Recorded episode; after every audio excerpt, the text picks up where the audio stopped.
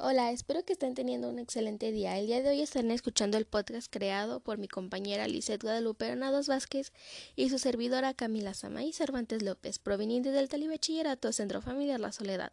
Les presentaremos este tema que trata sobre ¿Eres un tonto si puedes copiar en un examen y no lo haces?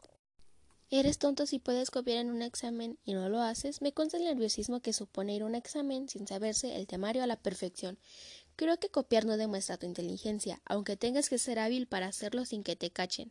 Para empezar, decir que el fin no justifica los medios, copiar en un examen no significa no, no aprender ni evolucionar como persona. Te autoengañas al hacerlo y encima si te pillan, que a la mayoría de las veces es lo que suele pasar porque los profesores no son tontos y también han tenido nuestra edad, habría una gran desconfianza por parte de todos los profesores y sería una gran decepción para los padres.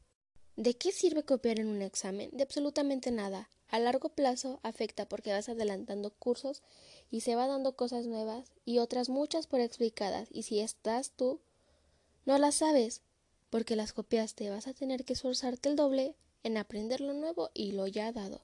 Anteriormente, cuando ya tienes un hábito de estudio diario, te das cuenta que es mucho mejor aprender y estudiar. Es una gran satisfacción para uno mismo, en cambio si te acostumbras a copiar en cada examen, al final no aprenderás y dejas de estudiar por pereza. A las veces es mejor elegir el camino difícil. Sé que nos será más útil en el futuro. Mi madre dice que hay tiempo para absolutamente todo, tanto para salir de fiesta como para estudiar. Es cuestión de organizarse y si nos vemos apurados, a las veces es mejor perderse una fiesta a perder un año repitiendo curso. Una fiesta se recupera, un año no, y nos jugamos nuestro futuro. Con esto llego a la conclusión de que no copiar no es de tontos, aunque suspendas cargas con las consecuencias y ya sabes que a la próxima tienes que esforzarte más para aprobar y muestras que eres un gran estudiante.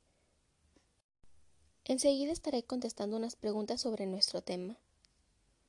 ¿En qué filosofía autor basas tu respuesta? En la ética de Kant. ¿Por qué crees que es la mejor manera de actuar? No copiar, porque así te queda la enseñanza y no te estás autoengañando a sí mismo. ¿Qué recomiendas a otro alumno de TBC hacer? Que es mejor aprender por sí mismo, ya que así como admiras a aquellos compañeros que son buenos en cosas, tú también puedes hacerlo. Es solo de ponerte a estudiar y quitarte esa pereza, todos podemos. Es en verdad muy interesante cómo puede ser que así mismo podamos engañarnos. Como concluir. Ay, Dios Pienso que hay que tomar conciencia y aprender por sí mismo. Nosotros también podemos ser unos genios. Es cuestión de poner de nuestra parte. Muchas gracias por su atención. Los invito a que nos sigan en nuestro podcast. Hasta pronto.